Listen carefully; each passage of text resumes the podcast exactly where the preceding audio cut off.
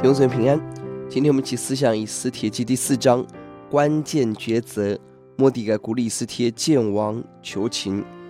这一段有三次末底改跟以斯帖的对话：一到三节末底改披麻蒙灰；四到六节以斯帖关心；七到九节末底改吩咐以斯帖见王；十到十二节以斯帖提到了困难所在；十三到十四末底改提醒以斯帖这神给你的位分与使命；十五十七节以斯他以斯帖答应。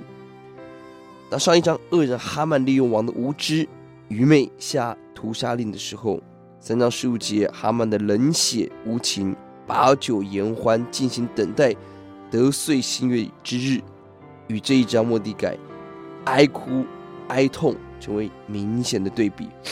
莫迪改如何面对这危机？一到三节披麻蒙灰禁食呼求，莫迪改真正看到这是一场属灵的征战，得胜的关键不在于人言语、政治势力。而在于属天的权柄，上帝的大能，就是神的子民有这样的真知。逐渐，七到九节除了祷告，末底改也积极吩咐关键人物以斯帖向王请求，愿我们给神给我们的智慧来做荣耀神的工作。十三到十四节邀请鼓励以斯帖勇敢起来向王求情，并且强调，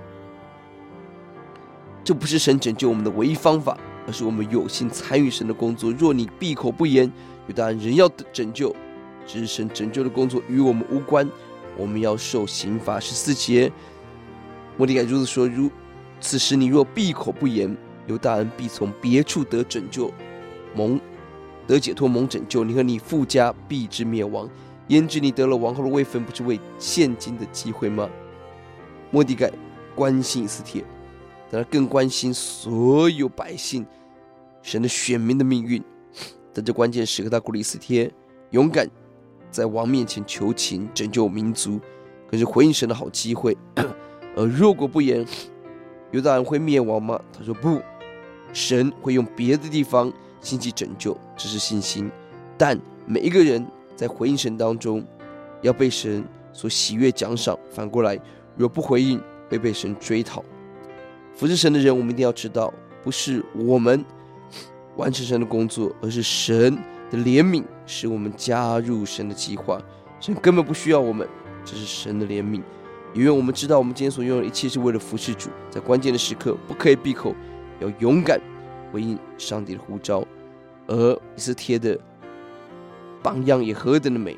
他说：“你们为我祷告，死就死吧。”这是何等的勇敢跟魄力！我们一起来祷告。耶稣呼求你，把勇敢的心给我们，在关键的时刻知道，今天我们所得位分是要服侍建造神的家，然后不要闭口不言，传扬上帝奉主的名，阿门。